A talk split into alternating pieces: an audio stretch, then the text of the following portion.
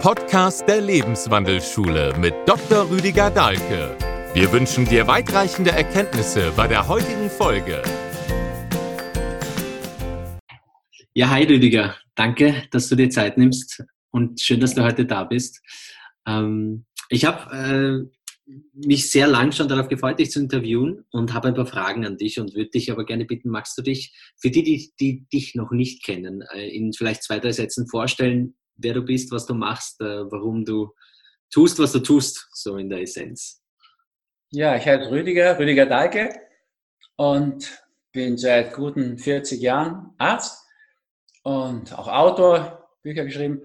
Und ja, ich mache das immer noch. Für den nächsten Monat wäre ich 69, weil mir das Spaß macht und ich gern mich mit diesen Themen beschäftige und auch sehr gern schreibe. Ich mache Schreibmeditationen und ja, beantworte, also ich habe immer ein Buch geschrieben, wenn ich so viele Fragen zum selben Thema bekommen habe. So sind es relativ viele Bücher geworden, aber auch Bestseller. Danke ich eigentlich immer den Fragenden. Es ist nicht meine Ideen. Ich habe nicht den Draht zum Bestseller schreiben. Mhm. Denken immer viele, ich will Ihnen den nicht verraten. Das ist ganz einfach. Das sind die vielen Fragen, die von euch kommen, die, wenn ich die hundertmal beantwortet habe, denke ich, mir reicht's. Und für euch wird es auch viel billiger. Ich schreibe ein Buch darüber, als dass ich das in Einzelberatern mache. So ist das entstanden, vom ersten Buch Bewusst Fasten bis jetzt zu den letzten Krebswachstum auf Abwägen oder Immunkraft steigern zu Corona und so weiter. Ja, das ist mal die, die Kurzform. Okay. Aber, Vielen ja. Dank. Du warst, äh, ich, ich, ähm, vielleicht ist das wichtig für den Hintergrund. Ich bin, ich habe ein Lokal in Wien, ein bio-veganes und habe mich also viele Jahre, schon, schon seit vielen Jahren mit Ernährung beschäftigt und war viele Jahre vegan und auch biologisch und äh, habe mich sehr viel mit glutenfrei und salzfrei und ölfrei und, und alles, was man so findet, beschäftigt. Und du warst eine sehr große Inspiration. Du warst eine sehr große Inspiration, ähm, dahingehend jemand als gute Quelle zu haben. Ähm, wo man wirklich das Gefühl hat, da ist irgendwo Fundament dahinter, da ist irgendwo Recherche dahinter äh, und, und da ist irgendwo auch Erfahrung dahinter. Und du hast, wie du auch selbst gesagt hast, so viele Bücher geschrieben. Ähm, was mir auffällt, und ich glaube, das hat wenig, weniger spezifisch mit dir als Rüdiger Dahlke zu tun, sondern mit dem, wo du dich bewegst, nämlich A in der Medizin, B in der Ernährung, ähm, du stößt, so wie viele, vor allem wenn es um das Thema vegan und pflanzlich geht, ich habe das Gefühl, vegan ist auf YouTube ein Schlachtfeld, um Gottes Willen, furchtbar.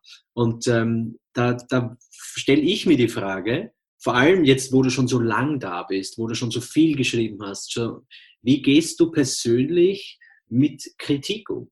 Wie gehst du persönlich damit um, dass es ein Schlachtfeld ist zu einem gewissen Grad. Ähm, wie gehst du damit um, dass es für jede Studie irgendeine Gegenstudie gibt? Ähm, die, wie, wie gehst du damit um? So, sowohl ja. in dir selbst und mit dir selbst, aber auch mit den anderen, mit der Schulmedizin, mit dem, dem Standard. Ich habe gerade im Standard gelesen, einen vernichtenden Artikel über dich, wie furchtbar du nicht sein mögest. Ähm, mhm. wie gehst du damit um? Vor allem, wenn du jetzt schon so lange auch äh, da auf das auf der Bühne bist sozusagen? Ja, der Standard weiß ich, ist einfach das Sprachrohr der Skeptiker. Und die Skeptiker kenne ich von so vielen Talkshows. Und die haben mein ganzes Mitgefühl, mein Mitleid auch. So ein beschränktes Weltbild können einem leid tun. Da bin ich eigentlich sogar stolz, dass die mit mir nicht können. Das wäre ein schlechtes Zeichen. Wenn jemand mit einem dermaßen beschränkten, eingeschränkten Weltbild nicht einmal die neue Physik integrieren kann, die ganze Psyche nicht wahrnehmen kann, wenn der mich gut finden würde. Also das kann ich auch so entspannt sehen. Dann habe ich so eine Erfahrung, die ich am Anfang nicht hatte, da habe ich da auch wirklich gelitten drunter, wie das so losging mit Krankheit als Weg und dieser Psychosomatik. Dann habe ich aber mal gelesen von Mahatma Gandhi, der hat gesagt, am Anfang wirst du ignoriert, ähm, dann wirst, dann macht man sich lustig über dich, wirst du lächerlich gemacht, dann wirst du bekämpft und dann hast du gewonnen. Und bei Peace Food zum Beispiel, da wusste ich das ja schon. Ja, also, oder mit dem Wasser trinken oder so, das war ja auch so ähnlich. Mhm. Also, da weiß ich schon, okay, wird man erst ignoriert, dann machen sie sich lustig drüber, die kleinen Geister. Und die großen Geister diskutieren ja einfach. Das ist ja nicht ein Problem. Ja, also mhm. mit einem Raimund Jackisch lange Chef des AKH, der Chirurg in Österreich. Da gibt es gar kein Problem. Mit Professor Zahn, der ein großes gynäkologisches Krankenhaus leitet, Uni-Professor ist, gibt es gar kein Problem. Mit Gerhard Hüther, ein Leben lang Professor war, gibt es null Problem. Mit, da kann man diskutieren und es macht ja sogar Freude, anderer Meinung zu sein und sich auszutauschen. Nur gibt es natürlich bei Facebook jede Menge so Trolle oder Hater oder wie sie sich nennen, die einfach unter der Gürtellinie hetzen. Mhm. Das habe ich gelernt, einfach wegzustecken, ehrlich gesagt. Was ich nicht schön finde, ist in letzter Zeit, wenn Facebook einen so institutionell kritisiert und beschränkt. Ja? Also die verbreiten einfach meine Sachen nicht mehr richtig wie früher mhm. und halten nur sehr klein und da merkt man richtig, die kämpfen dagegen. YouTube löscht dann Dinge und so weiter. Das ist schon eine andere Art von Zensur, die finde ich einfach sehr scheußlich in einer Gesellschaft wie der österreichischen, dass das passiert. Also in, bei der Covid-19-Geschichte, dass der ORF zum, zum Regierungsfunk wird und nur noch eine Meinung bringt, wo nicht mehr diskutiert werden darf. Wo dann wirklich kompetente Kritiker wie Professor Bhakti oder Dr. Wodak oder Gongatz oder so Professoren, die ein Professorenleben lang auch international renommiert sind, wenn die von so Inkompetenzlern vom öffentlich-unrechtlichen Fernsehen niedergemacht werden, in Faktenchecks, die lächerlich sind, ZDF hat sowas mal geboten, das finde ich beschämend und traurig und trifft mich jetzt persönlich natürlich auch mit. Also im Endeffekt bei den Studien, das ist ein wichtiger Punkt. Ich glaube, nach guten 40 Arztjahren kann ich jetzt schon entscheiden, ob das eine verlässliche Studie ist. So eine von Coltrane Edelstein. Ja, also eine Interventionsstudie über Jahrzehnte beobachtet. Auf sowas kannst du dich verlassen. Mhm. In irgendeine Firma, irgendein Milchprodukt mit Minimalzahlen, eine lächerliche Studie hinbiegt oder wie der Drosten jetzt, so diese vorläufige Studie, dass Kinder so gefährlich sind für die Ausbreitung von Covid-19. Da muss man schon sagen, also da darf man gar keine Ahnung haben von den Dingen. Ja, das 47 Kinder, die nicht immer zufällig ausgewählt waren, sondern die einfach schon krank waren. Da hat er dann die Viren gezählt. Also bitte, hm. das sind so Dinge, wo man so merkt, okay, da ist, da ist eine Absicht dahinter. Da wird nicht offen geforscht, sondern will man eine Position untermauern. Das, das glaube ich, muss man unterscheiden. Also das lernt man ja mit der Zeit. Und ich meine, es gibt einfach gro große Erfahrungen auch jenseits von Studien. Also zum Beispiel, Corbett Ellerstein ist so auf seine Studie gekommen, ich glaube in Norwegen war das. Die haben eine Zeit lang über Jahre überhaupt keine Herzinfarkte mehr gehabt, dann ging das wieder los. Und dann ist man dem nachgegangen. Und das war die Zeit durch die Besetzung der deutsch-österreichischen Wehrmacht. Und äh, die haben denen alles Livestock, also alle Tiere, essbare Tiere requiriert, also gestohlen, zu Deutsch. Und dann haben die kein Tierprotein mehr gehabt und auch keine Herzinfarkte mehr gehabt. Dann kam das wieder, dann haben sie wieder angeschafft, ihre Tiere. Und dann, okay, dann kamen die Herzinfarkte zurück. Oder das für mich so wichtigste Beispiel, das sind auch keine Studien, das sind die Erfahrungen von dem dänischen Arzt Dr. Hinhede und dem Schweizer Bircher Benner. Der Hinhede, der hat vor über 100 Jahren, also 1917, da war Dänemark belagert von deutschen Truppen offenbar. Und als ein Fleisch- und Milch produzierendes Land erwarteten die eine Hungersnot. Und da hat die Regierung diesen Dr. Hinhede, der ist da sehr bekannt in Dänemark, als Berater genommen. Und der hat ihnen gesagt, also entweder werden die Schweine hungern oder die Menschen werden hungern.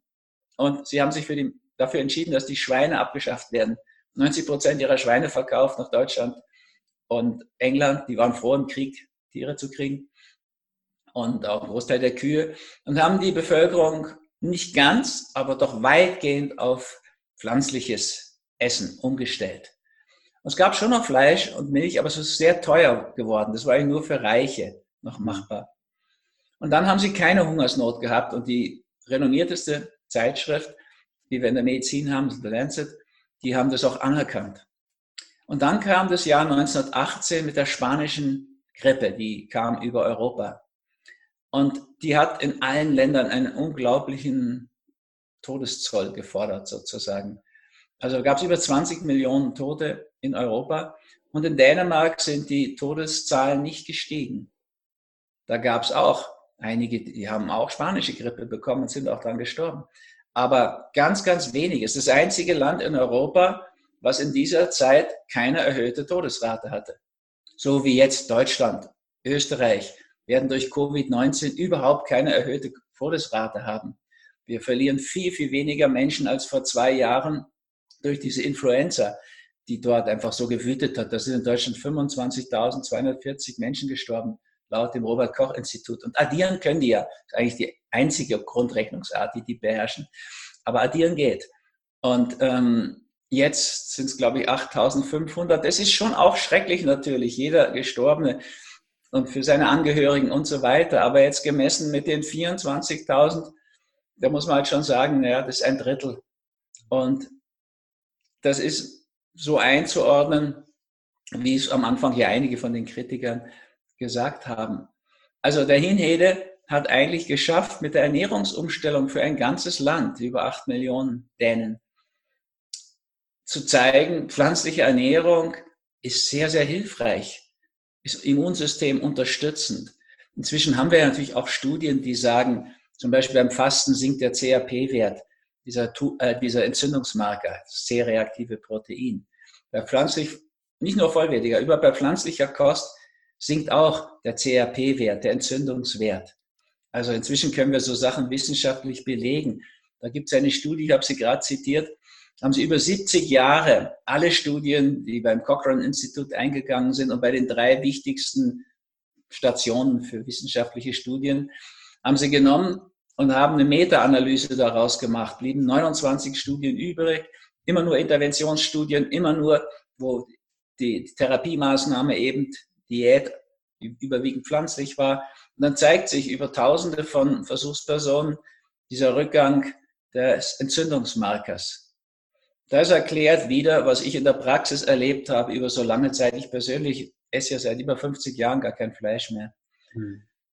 Wie hältst du dir? Dass die Leute plötzlich ihre Herde auflösen können, dass chronische Entzündungen sich zurückziehen. Also das ist noch so eine persönliche Erfahrungsebene in diesen 40 Arztjahren. Wie, ähm, du, du scheinst sehr klar darin zu sein, was du vermittelst. Also begonnen, begonnen bei den Werten, basierend auf deinen 40 Jahren Erfahrung, ähm, zum Thema Ernährung, auch zum Thema Symptomatik. Zum, du, du, du bist sehr gut darin, äh, Dinge auch äh, oder Erfahrungen in Prinzipien zu packen, die verständlich sind, sonst würden ja vermutlich nicht so viele unter anderem auch deine Bücher lesen. Die Frage, die ich habe, und die beruht auf einer, auf einer Geschichte, die ich aber bei der nächsten Frage erzähle, weil sie dort besser passt. Inwiefern ähm, hältst du dir, kannst du dir und vielleicht auch bewusst hältst du dir in dir und mit anderen den Raum offen, ähm, dass, wie soll ich das sagen, dass, äh, dass du auch offen bleibst für Neues, für Anregung, für Entwicklung. Du scheinst sehr viel Erfahrung zu haben und auch scheinst du sehr viele Gegner zu haben. Also du hast äh, sehr viele, du hast vom ORF kurz gesprochen, du hast vom ZDF was erwähnt und natürlicherweise, oder weiß ich nicht, ob es natürlich ist, oder ich kann mir auch vorstellen, ähm, dass da auch natürlich dieser Kampf ist. Also die schreiben irgendwas, was total surreal ist, Studien, die irgendwas äh, sagen oder auch äh, dich aus dem Kontext gerissen. Ich, mir, äh, ich war, wie ich vegan war, sehr dogmatisch. Ähm, und das hat mich am Ende einiges gekostet. Jetzt bin ich natürlich, ich bin davon überzeugt, dass pflanzliche Ernährung eine, eine, eine fundamentale Grundlage ist für Gesundheit, brauchen wir nicht darüber reden. Ähm, aber wie hältst du dir diesen Raum offen? Wie schaffst du es nicht in Kritik, in, in Blaming, in Shaming ähm, zu wandeln und offen zu bleiben, auch was über das, was du vielleicht schon weißt, hinausgeht. Ja? Neue Studien vielleicht und so weiter. Wie machst du das? Weil, also grundsätzlich muss ich erst mal sagen, hat mich auf einer Gynäkologenfortbildung, zu der ich eingeladen war, mein Chefarzt gefragt, was mache ich denn nach einer Situation, post, also nach der Geburt und Frau hat viel Blut verloren äh, gebe ich dir jetzt Blutkonserve oder eine Hühnersuppe? Das ist für mich gar keine Frage. Da gibt es Hühnersuppe. Das ist ein Medikament in der mhm. Gynäkologie nach der Geburt sozusagen. Und ich weiß ja, was für Möglichkeiten es gibt über Bluttransfusionen auch Schaden zu machen. Also ich muss oft das kleinere Übel nehmen. Es gibt in der Medizin einfach nie 100 Prozent. Ich habe das oft erlebt, also so von meiner Grundeinstellung, die spirituell ist, christlich, habe so ein franziskanisches Christentum-Bild. Und ich habe ja in der ersten Zeit in Deutschland gearbeitet als Arzt, wo ja zum Beispiel Abtreibung unter schwerer Strafe war.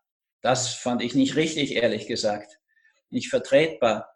Aber andererseits war ich auch nicht für Abtreibung.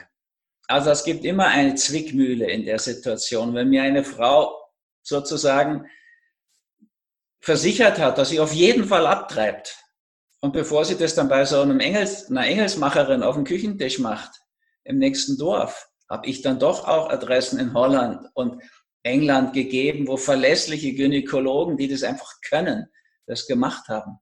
Mit keinem besonders guten Gefühl.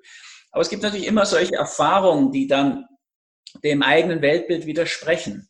Zum Beispiel, also ich bin jetzt nicht ein großer Impfbefürworter, weil die Art von Impfung finde ich nicht besonders hilfreich.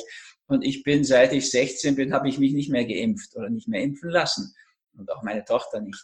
Aber ich bin gar nicht grundsätzlich gegen Impfungen. Ein Mädchen vor der Pubertät würde ich schon mal den Röteltitter bestimmen lassen.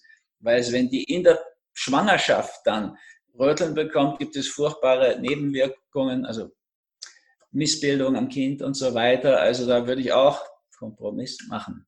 Wenn ich dann höre von dem Professor Dr. Heinz Lang, dass sie in Australien durch die Papillomavirus-Impfung praktisch Gebärmutterhalskrebs ausgerottet haben, dann nehme ich das schon zur Kenntnis und glaubt es. Ich würde trotzdem lieber österreichischen, deutschen, Schweizer Frauen, Italienerinnen, die meisten meiner Teilnehmer in Kursen sind, würde ich raten, achtet einfach auf Hygiene. Der Mann soll sich waschen. Ohne den, das Smegma, den Gestank unter der ungewaschenen Vorhaut, gibt es gar kein Gebärmutterhalskarzinom. Ja, das, die, die Papillomaviren gehen nicht an. Also deswegen haben Nonnen das nicht. Und deswegen haben Palästinenserinnen und jüdische Frauen das auch nicht, weil die Männer beschnitten sind in der Regel.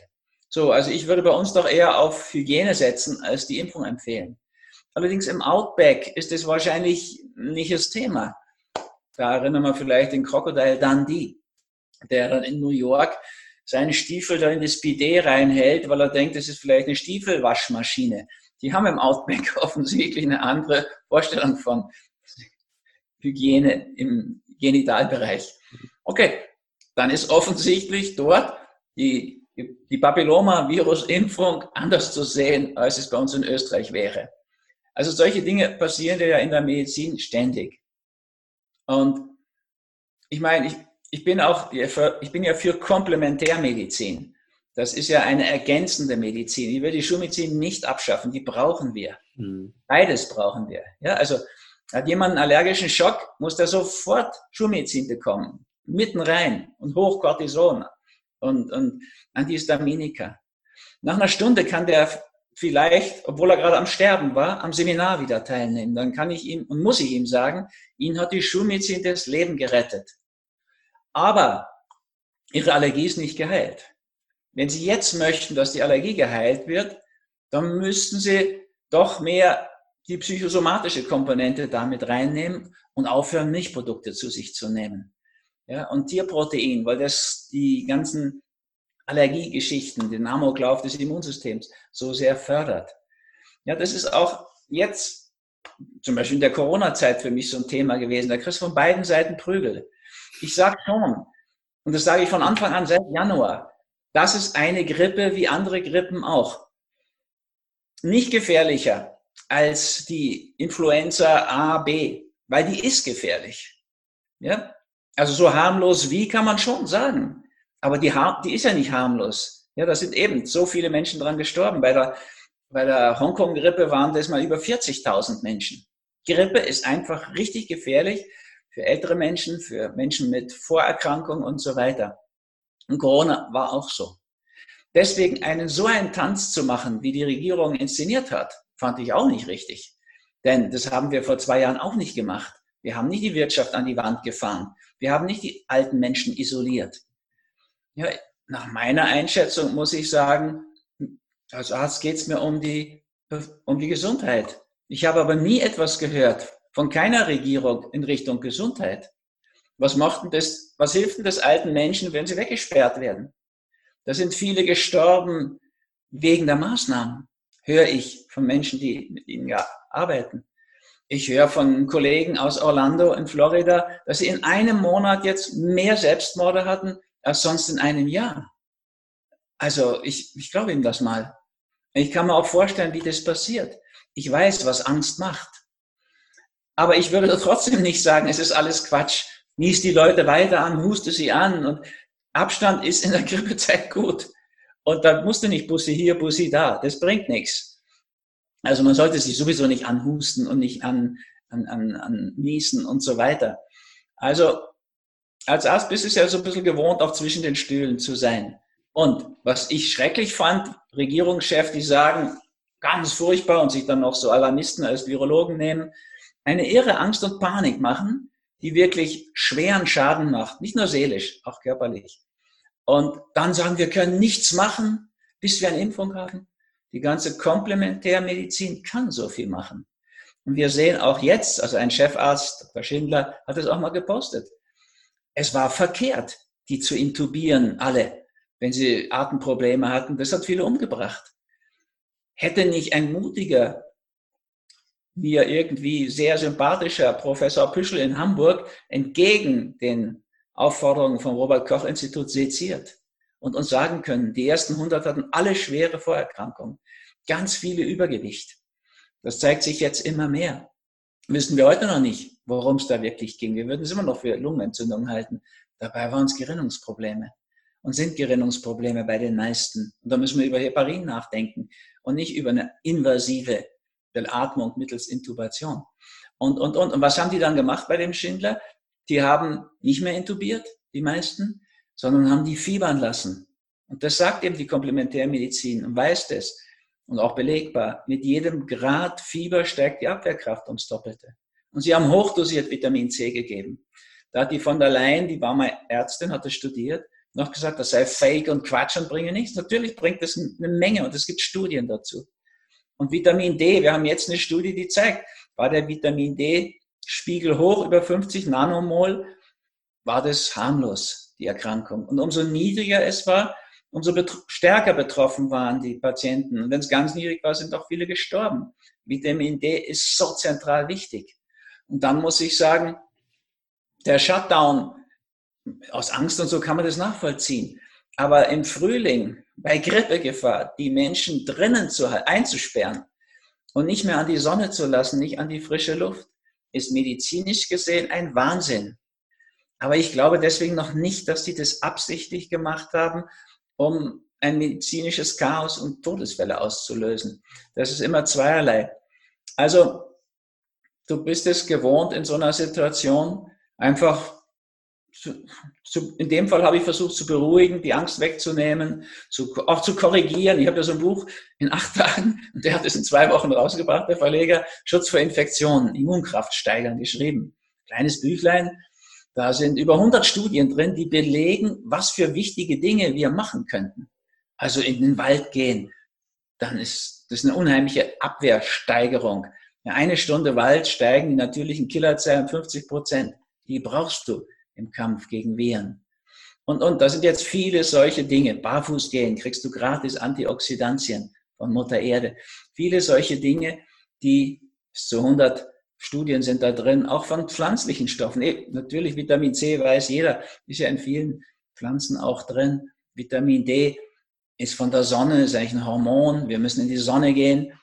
Dann, und jetzt ist es ja auch so, und es passiert ja genauso, wie die Kritiker vorausgesagt haben, unter anderem ich auch der reife Frühling macht der Grippewelle wieder den Garaus, wie jedes Jahr.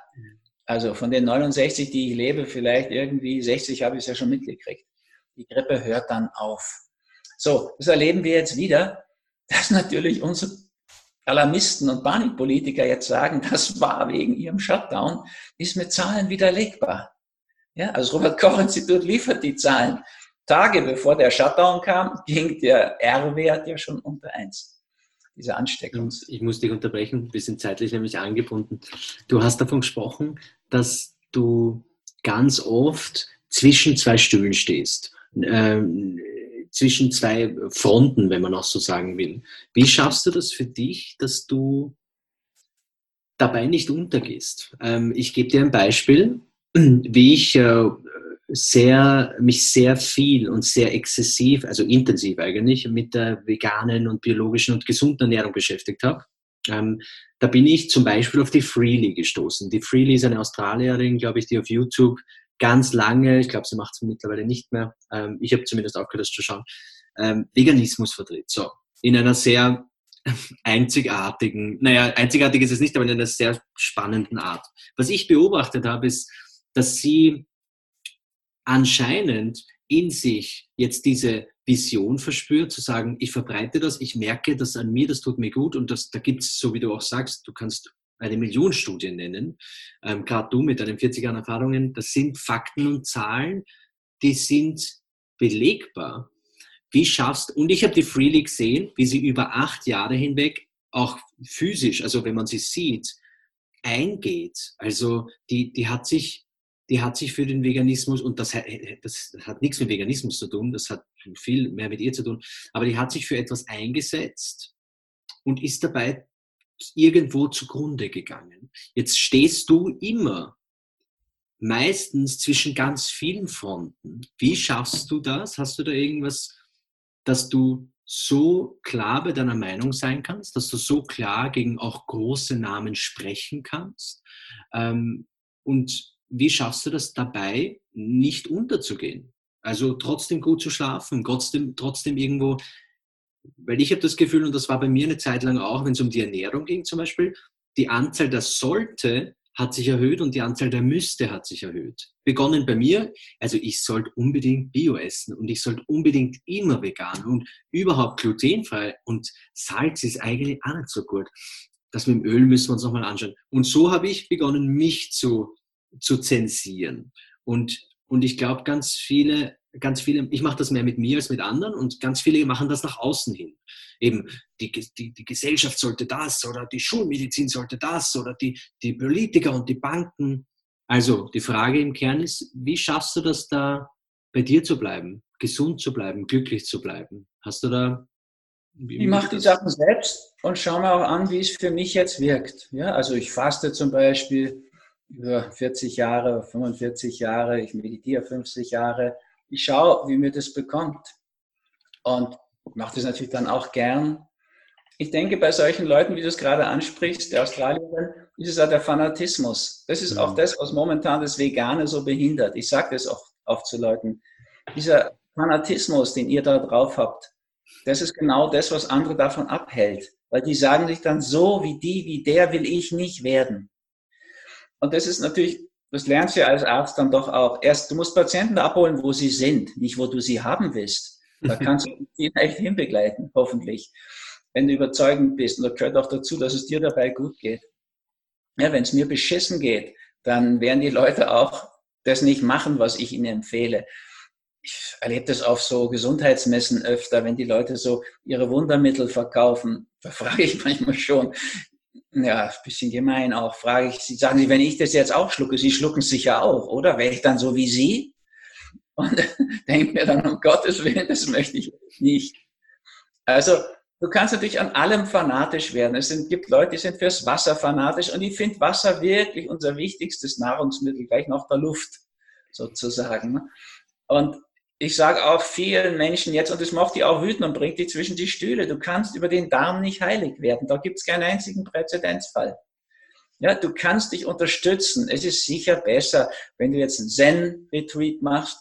Du isst jetzt wenig Reis mit Gemüse, als Fisch, Schweinebraten mit einem Haufen, weiß der Himmel was dazu. Das glaube ich ist besser. Und das kann ich empfehlen.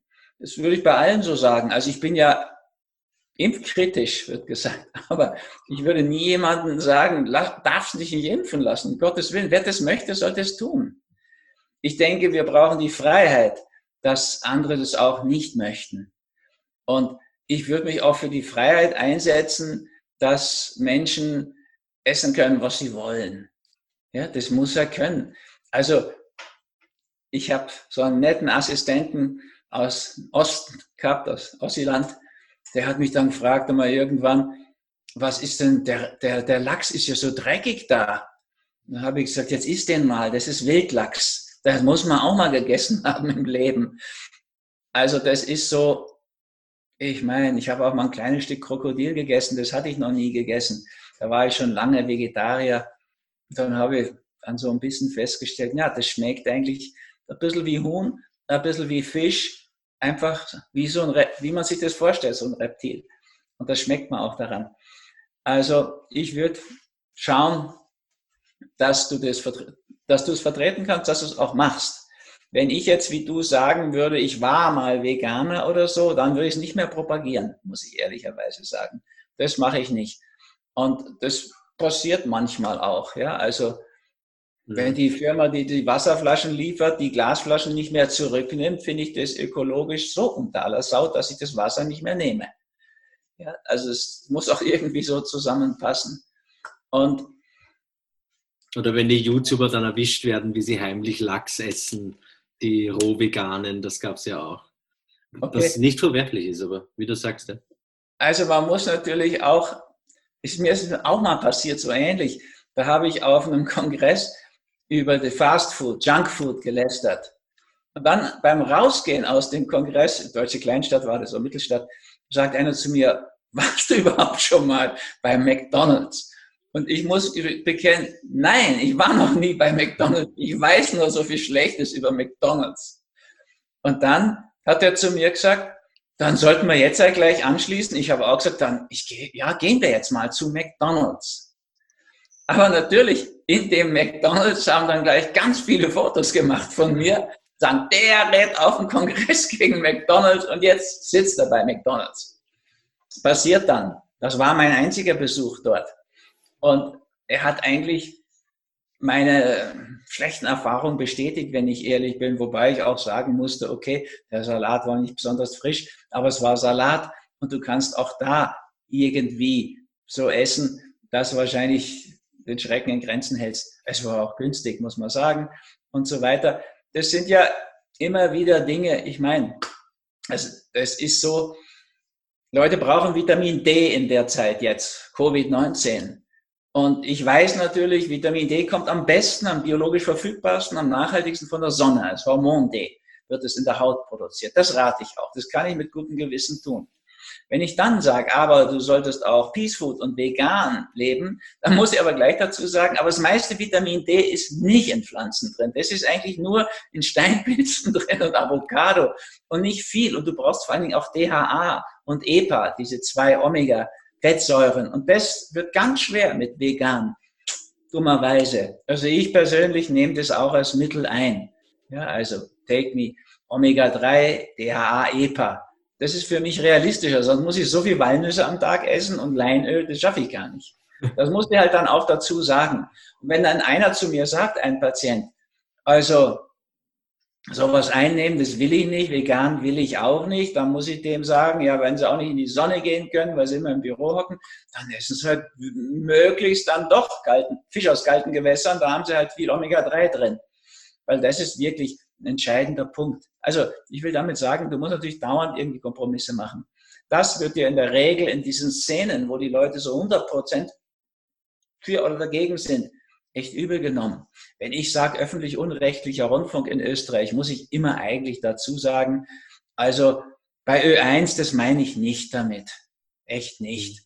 Und wir haben ja das Servus TV und den Wegscheider, was ein Segen ist. Weil der ab und zu ja auch mal Leute, die kritisch sind, oder die, der lässt die immer ausreden, ehrlich gesagt. So wäre eigentlich Journalismus gedacht.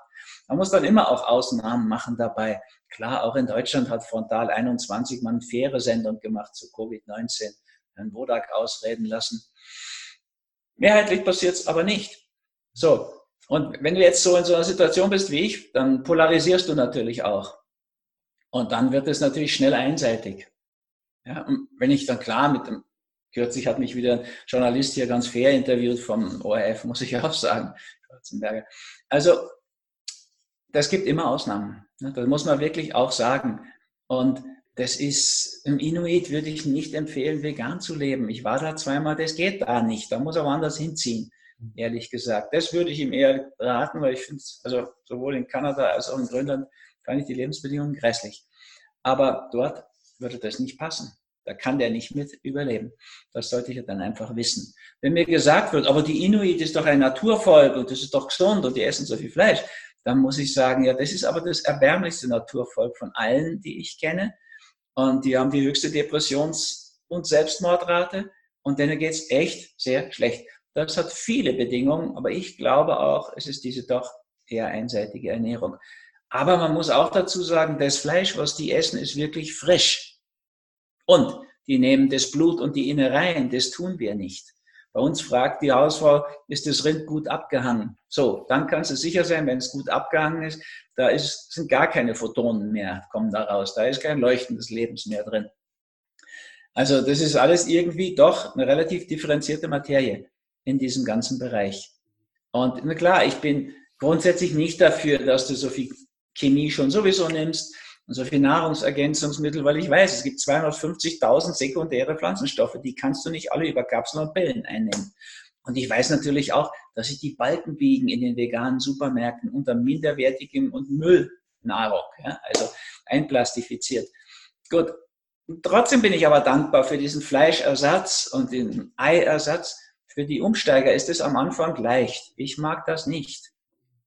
Und ich bin da auch, wie soll ich sagen, ich bin schon, ich wollte schon als Kind eigentlich kein Fleisch essen, wie ich das erkannt habe, dass das mit den Tieren zusammenhängt, die ich da eingesperrt im Zoo gesehen habe. Und warum soll ich heute vegane Leberwurst essen, wenn ich das schon vor 50 Jahren grässlich fand?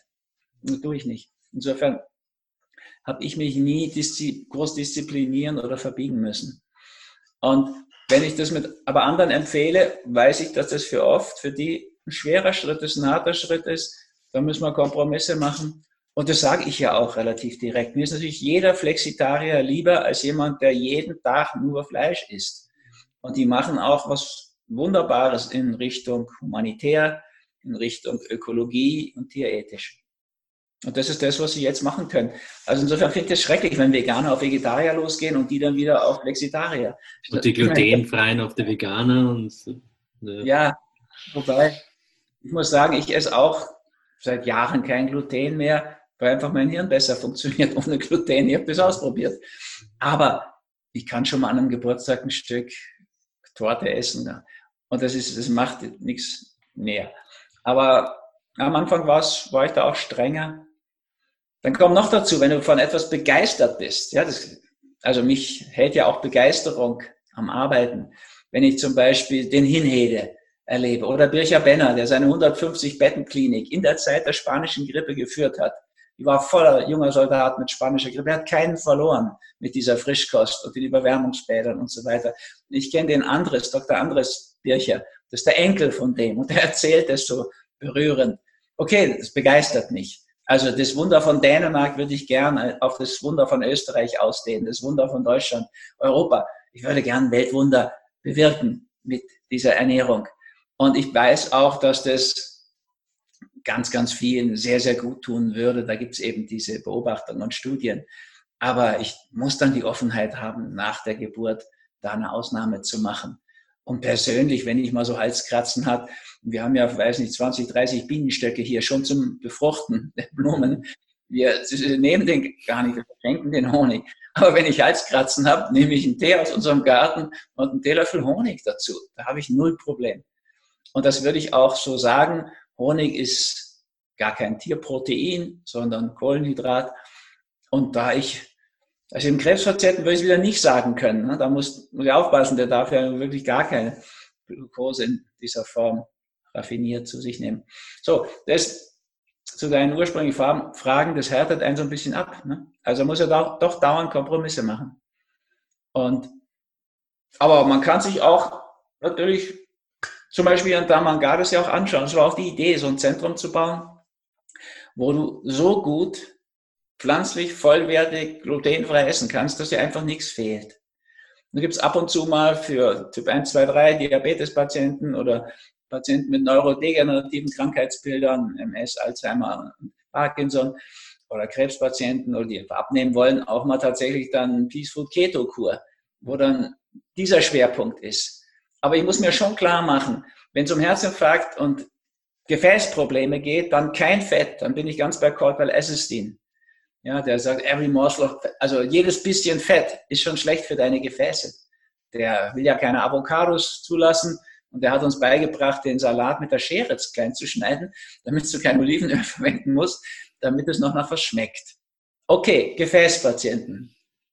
Aber ein Krebspatient braucht jetzt eine neurodegenerative Erkrankung, Patienten mit der, die brauchen natürlich gutes Fett als Nahrung fürs Hirn zum Beispiel und für die Zellen, die gar keine Glucose mehr aufnehmen können. Also so will ich sagen, bei mir ist schon die Basis pflanzlich vollwertig, aber dann muss ich sowieso die Weichen stellen. Und ich kann mich nicht nur auf eine Seite stellen, weil ich habe eben ab und zu Gefäß, Herzpatienten und dann viele Krebspatienten und das ist einfach ein Unterschied. Ich finde das ähm, total schön, dass du diese Offenheit bewahrst. Ich glaube, das ist ähm, gar nicht, das ist überhaupt nicht selbstverständlich und ich glaube, es ist auch nicht so häufig, ähm, weil ich glaube, äh, du hast es schön auf den Punkt gebracht, ja? zu, zu seinen eigenen Erfahrungen irgendwo nachzugehen, zu schauen, was macht das mit mir, das selbst zu leben, was du in Büchern schreibst oder an andere vermittelst ähm, und gleichzeitig irgendwo die Offenheit zu bewahren. Wer ist denn da vor mir? Wo, genau, wo, wo es ist ja auch so, wenn ich allen böse wäre, die nicht meine Bücher lesen. Und ich meine, ich kann ja jetzt, Millionen lesen ja meine Bücher. Aber es sind noch viel mehr Millionen, die sie nicht lesen. Soll ich denen allen böse sein? Hm. Soll ich all denen böse sein, die nicht Peace Food vegan leben? Soll ich dir jetzt gleich beleidigt sein, weil du das offensichtlich wieder sein gelassen hast? Wieso? Denke ich gar nicht. Ich habe gerade ein Vorwort für jemanden geschrieben, der explizit schreibt, dass er nicht, für, nicht vegan ist. Hm. Aber hat ein paar Dinge in seinem Buch, die finde ich gut und, und wichtig. Ich schreibe dann schon, ich bin aber für vegan und jetzt nicht für Knochenbrühe. Aber ich, das, die Mühe mache ich mir gar nicht, so viel zu werten und so zu verurteilen. Da müsste ich ja mit allen überkreuzt sein. Das ist ja, das wäre ja erst eine mühsame Geschichte. Und es ist schon so, also ich freue mich, wenn Freunde in so eine Richtung dann gehen. Jürgen Fliege zum Beispiel, der ist jetzt vor ein paar Jahren auch vegan geworden. Und, aber wir haben uns jahrelang, waren wir befreundet, wo er das nicht war. Ich, du, also mit Menschen, mit denen ich nah bin oder so, mache ich nicht erstmal einen Ernährungscheck oder einen Psychosomatik-Check oder sowas. Das ist auch, wenn man letztlich hinschaut, ist es ein hirnrissig. Ja. ja, es ist auch irgendwo pervers, oder? Also. Also, Magst du meinem Geburtstag kommen? Ja, ähm, was hast denn du da zum Essen? Ja. Also ich meine, die Freiheit beim Geburtstag dann wenig zu essen, die nehme ich mir einfach. Ja. Und es gibt auch eigentlich nie ein Problem. Und selbst ist mir passiert bei einem runden Geburtstag, wo dann dieser gute Bekannte, Freund fast, dann, dann wird dann ein Schwein, nicht einmal ein Ferkel, sondern ein großes Schwein gegrillt und hat einen Apfel da, haben sie in den Mund reingeklemmt und nimmt er den raus und sagt, ciao, für dich ist was da. Also ich, ich verpatze den roten Geburtstag nicht. Da liegt mir sofort ein Kommentar auf der Zunge, ehrlich gesagt, dabei. Aber das bringt nichts. Mhm. Ja, also ich sehe das manchmal allerdings natürlich auch schon mit einem schweren Herzen. Aber ich habe das gelernt wenn ich im Flieger sitze bei der Auer, fange ich nicht aktiv an, meine Nebensitzenden zu beraten. Ich mache das in der U-Bahn nicht, ich mache das einfach nicht. Ich fahre gern immer wieder U-Bahn in Wien oder so und dann habe ich einen anderen, sehe ich, wie das Leben so ist und ähm, das ist ja doch näher und das, das musste ja sowieso lernen, das nicht zu tun. Und klar erlebe ich das natürlich viel. Ich freue mich dann, wenn jemand in so eine Richtung geht. Ja, also klar, wenn du eine Empfehlung machst und heute gerade jemand beraten und der sagt dann, mir geht so gut, seit ich das Amorex nehme, das habe ich gelesen bei Ihnen im Buch und echt tatsächlich, meine Stimmung ist viel besser, ich komme viel besser klar, mit mir vor allen Dingen auch, freue ich mich, ne? ist klar, weil den, ich kannte ihn ja gar nicht und der hat es vor Jahren mal gelesen und macht es jetzt wie ich. Aber ich muss natürlich auch damit leben, dass jemand sagt, also mein Assistent zum Beispiel, der hat natürlich mit mir automatisch öfter glutenfrei gegessen, aber es bringt ihm nichts. Der hat keinen positiven Effekt. Würde ich es auch nicht machen, ehrlich gesagt. Ja? Also ich, wenn mir die Brille nichts bringen würde, würde ich sie nicht aufhaben. ja, es geht jetzt so, ne? kann ich auch ohne Brille auf unsere Distanz hier am Laptop. Aber die nehme ich natürlich, weil sie mir was bringt. Und ideal finde ich jetzt eine Brille nicht. Also so in der Zeit, wie ich noch Skirennen gefahren bin, hat mich das sogar richtig genervt. Ich soll jetzt eine Brille tragen, geht's noch? So, aber jetzt ist es problemlos. Ja, das wird natürlich gedeutet, wenn jemand so für Psychosomatik, Krankheit als Symbol steht wie ich, dann fragen mich Leute dazu. Ja, und ich kann nur sagen, ja, also ich habe gar nicht alles auf die Reihe bekommen noch selbst, deswegen bin ich übrigens noch hier. wäre ich erleuchtet, wäre wahrscheinlich schon weiß der Himmel wo, aber bin ich nicht. Also ich bin mal ins Seil gestürzt beim Bergsteigen. Da wusste ich also, ich soll noch nicht zu, auf die andere Seite geholt werden, wie ich das geschafft hatte. Also ich habe hier Aufgaben und ich lehre, das ist ein Spruch von Richard Bach, du lehrst am besten, was du gerade lernen musst. Also das hat für mich schon so eine Beziehung. Und auch zu mir. Und ich habe viel an meinen Themen auch gelernt, mir auch so Bestätigung geholt, messt es auch daran. Also klar, es ist einfacher, wenn alle immer genau das machen, was du willst. Dann müsstest du ein Diktator sein mit absoluter Macht. Ja, und dann kannst du dich, ich weiß nicht, die Chinesen da, ich weiß gar nicht, wie die heißen, da wirst wahrscheinlich von 99 Prozent der Leute gewählt. Und, und, aber ist das jetzt wenn man die anschaut, wird das glücklich, die Diktatoren. Ist das Freiheit, ja. Ja, ja. ist so, ich kann mir vorstellen, so, also wenn das in so eine Richtung ginge, dass ich für die Freiheit eintreten kann, ein Weißbrot-Toast mit Lachs zu essen. Das muss, ich, muss ein Mensch, der das entscheidet, machen können. Und ich muss als Arzt auch den behandeln, wenn er daran leidet irgendwann. Das ist so. Das habe ich oft erlebt, auch mit Freunden. Ja, also hilft nichts. Das ist ganz generell, das ist auch das Gute, glaube ich, an den 14 Semestern. Du lernst irgendwie so in dieser Sozialisation dann auch nicht so zu werten. Mich hat mal jemand, extreme Situation, mit einem, in einem BMW extrem bei Regennasser Straße überholt, so dass ich voll bremsen müsste, damit es keinen Unfall gab. Ich habe mir natürlich gedacht, na typisch, so ein impotentler Pseudosportler, Arschloch. Das war so mein Gefühl. Und ich fahre ungefähr zehn Minuten, Viertelstunde weiter und äh, jemand steht an der Straße und kommt, steht, kommt Rauch hoch. Ich halte an. So, da unten liegt der BMW zur Hälfte im Wasser in so einem Bach und, und äh, offenbar gerade runtergeflogen. Also ich habe mich aufgerüscht hier zum Vortrag, damals noch mit Anzug und schnell Sakko runter und habe den aus seinem Auto rausgeholt und ohne, da ist dann nichts mehr, dass ich mir denke, so ein Arschloch. Der ist einfach jemand, der ist ja erstmal da irgendwie bewusstlos, muss da rausgeholt werden. So Sachen lernt er. Das hat ja schon Vorteile.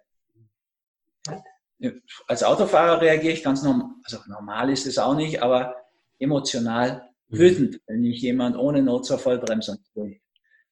Wenn der dann zum Patienten wird, hört es auf. Das ist ja in vieler Hinsicht glaube ich, bei jedem Beruf so, dass so bestimmte Effekte dieser Sozialisation jetzt zu diesem Beruf einfach auch greifen. Ja, ich so. ich finde es total schön, dass du bei all dem, bei all dem, ähm, wie sagt man, bei all der Aufmerksamkeit diesen Boden behältst. Ich glaube, das ist ganz wichtig und ich glaube, das ist, ähm, für mich ist das auch sehr berührend, dass du nicht nur bei all den Büchern, die du schreibst, bei all der Bekanntheit, aber auch bei all dem, was da, wo du da stehst und wofür und wogegen du was sagst, irgendwo den Boden bei dir behältst und die, die Ausrichtung auch in dir aufrechterhältst sozusagen. Also das ist, finde ich, finde ich sehr schön und, ähm, und ja, das wollte ich abschließend sagen. Unsere Zoom-Zeit ist nämlich abgelaufen. Da schmeißt mich, glaube ich, gleich raus. Deshalb ähm, sage ich danke vielmals für deinen Input, danke für deine Erfahrung und auch für alles, was du tust, um anderen zu helfen, gesünder zu leben, erfüllter zu leben, glücklicher zu leben. Und ähm, schön, dass du da warst. Danke, gern. Und danke auch für die Einladung und euch fürs Zuhören. Alles Gute.